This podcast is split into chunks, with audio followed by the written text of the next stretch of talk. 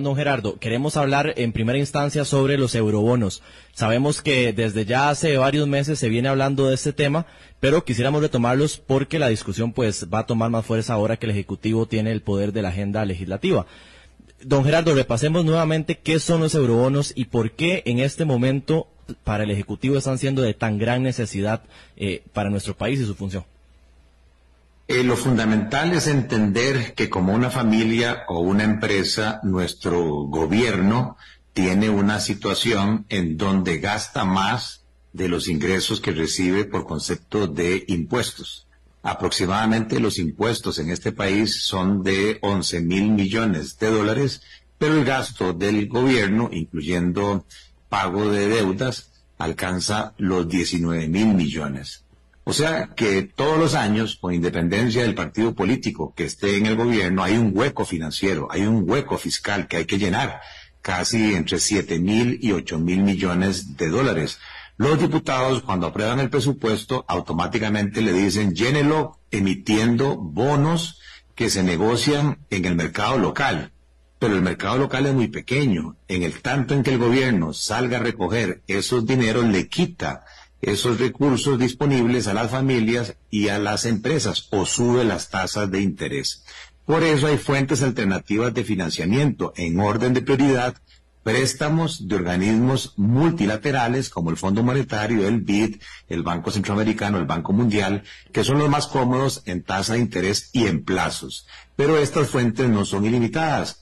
La otra fuente de financiamiento es emitir un bono del gobierno de Costa Rica, una obligación del gobierno, pero que se negocia en los mercados financieros internacionales, básicamente en Nueva York. A ese concepto se le llaman los eurobonos, de manera tal que el gobierno estaba previendo que parte de sus necesidades pudieran ser financiadas con 1.500 millones de dólares a ser emitidos este año, supuestamente, porque hay un bono eh, grande que vence en enero. Eh, mil mm, cien millones de dólares más cerca de 300 millones de intereses. Los diputados han estado en una discusión que se aprueban 1.500 millones para el primer año o que se aprueban seis mil millones en tracto de 1.500 en los próximos cuatro años o ahora incluso salió una solución a la tica y es partamos el ayote por la mitad, tres mil millones de dólares para los próximos dos años. Y esa discusión ha sido tan larga, tan bizantina, que prácticamente la oportunidad de colocar los eurobonos en este año 2022 pasó. ¿Cuál es el problema de eso? Que aunque los eurobonos se emitan el próximo año, las necesidades de financiamiento están hoy y eso va a obligar al gobierno a tener que ir en lo que resta del año al mercado interno, uno, a captar platas para pagar aguinaldos, a captar platas para pagar el bono escolar y a captar platas para pagar el vencimiento de un eurobono de antes que vence en enero. Eso es lo que va a ocasionar, es una presión muy grande para que este, el gobierno capte esos recursos, con lo cual, si ya las tasas de interés estaban altas, porque el Banco Central las está subiendo para controlar la inflación, mi lectura es que las tasas de interés van a subir más.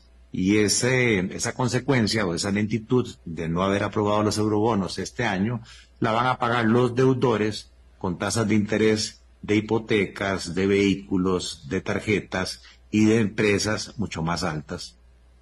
Don Gerardo, buenas tardes. Le saluda Alejandro Arley. Quería consultarle por la esta imperiosa necesidad de la que habla el gobierno de acudir a este instrumento. Es muy común cuando uno escucha, por ejemplo, las voces de los sindicatos o de algunos gremios decir que el país, si, por ejemplo, se pagara la deuda eh, interna, la, pública, o que, que, no hay necesidad incluso de acudir a organismos internacionales a pedir más dinero porque hay reservas suficientes. Eh, ¿Es tan imperiosa esta necesidad que tiene el Ejecutivo de, de acudir a este tipo de mecanismo? Sí, Alejandro, es que, a ver, uno no puede hablar de conceptos financieros técnicos sin conocer los números. Eh, había un famoso refrán que decía, en Dios todos creemos, todos los demás traigan números. La situación es la siguiente, como les decía, cualquier partido político que gane las elecciones en Costa Rica tiene un problema de desbalance en las finanzas públicas. Los impuestos solo le cubren el 50% de todos sus gastos. Quiere decir que hay un hueco financiero de siete mil, ocho mil millones de dólares. toda la riqueza financiera del país, todos los ahorros del país que tenemos los costarricenses, familias y empresas, suman alrededor de 50 mil millones de dólares. Esa riqueza financiera ya está colocada, no es que está ahí disponible esperando para comprar bonos, ya está invertida, depositada en cuentas corrientes, cuentas de ahorro, bonos, etcétera, y crece por año más o menos un 5%. O sea, plata fresca que el gobierno podría capturar en el mercado interno son apenas 2.000, 2.500, pero su hueco es de 7.000. Entonces necesita recursos que podrían venir de los eurobonos, que podrían venir de préstamos externos, y si se cierran esas ventanillas, no queda otra que venir al mercado interno. Y como el mercado interno es tan pequeñito, va a haber, por decirlo así, un canibalismo eh, por esos recursos escasos y la forma de capturarlos es quien ofrezca las tasas de interés más altas. Pero si además yo tengo dinero ocioso, y soy un inversionista, una operadora de pensiones, un banco, eh, un ahorrante, y sé que el gobierno tiene dificultades, me pongo más vivo y le voy a subir más la tasa de interés. ¿Quién paga sus platos rotos? Los deudores. Buenas tardes, don Gerardo. Le saluda Jenny Sánchez. Usted ya ha explicado un poco cuáles podrían ser las opciones. Si no son eurobonos y si el mercado local es pequeño, ¿qué otra solución tendría Costa Rica para llenar ese hueco fiscal sin afectar a la población o, estas tasas de interés, digamos que al final de cuentas se trasladan a los ciudadanos? ¿Cuál sería el camino a seguir más viable?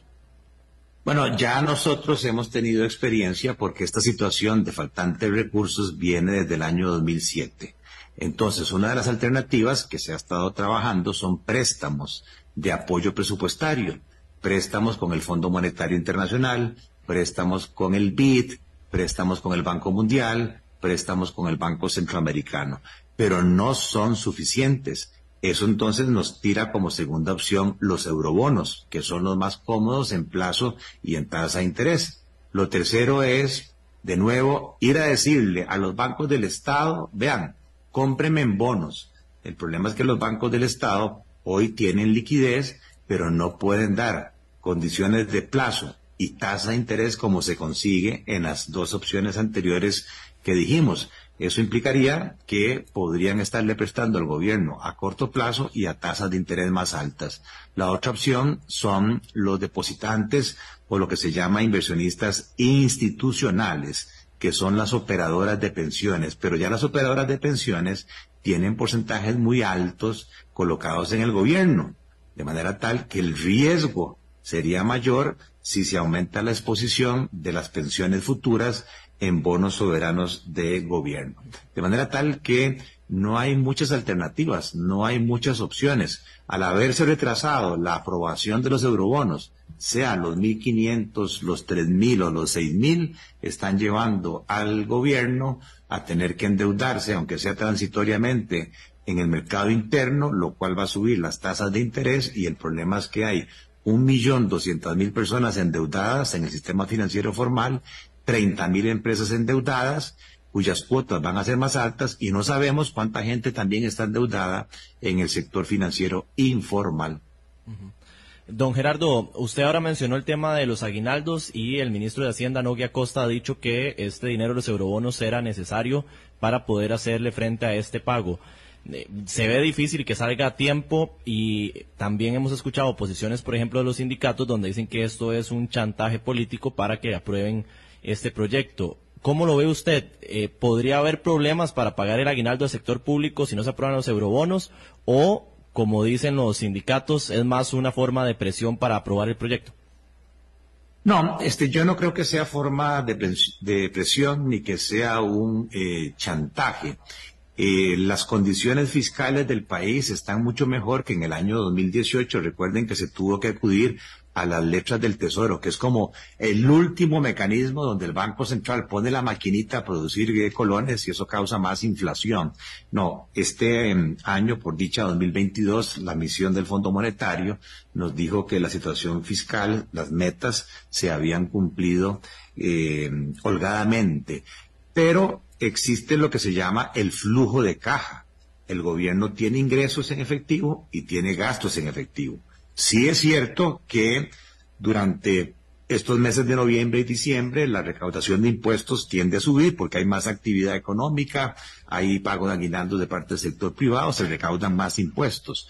Pero hay también obligaciones importantes como estas que estamos mencionando, el pago de aguinaldos, el pago del salario eh, escolar y el tema es que el gobierno sabe que en enero le vencen 1.100 millones de dólares de otro eurobono pasado. Si hubiésemos tenido la aprobación legislativa, sea la posición de Liberación Nacional o del Frente Amplio, 1.500 millones, o la posición de la mayoría de la Comisión eh, de Económicos que había aprobado eh, los seis mil millones de dólares con tiempo, ya no habría presión ¿verdad? En el mercado interno porque se cubriría con un nuevo eurobono el vencimiento de enero. Al no tenerlo aún, y prácticamente ya se nos fue la oportunidad, va a obligar al gobierno que aparte de sus requerimientos de aguinaldo y salario escolar, tenga que venir al mercado interno a cubrir parte del eurobono que se le vence en enero. Lo va a poder hacer. Yo creo que no va a haber problema de pago de salarios escolares, de aguinaldos, y que va a poder recaudar lo que le hace falta del eurobono, pero va a tener que pagar más intereses y eso tiene un costo de oportunidad. ¿Quién lo paga? Los deudores que ya vienen sufriendo tasas de interés más altas por efecto del control de la inflación. Don Gerardo, le agradezco mucho que nos haya acompañado en esta edición de Noticias Colombia.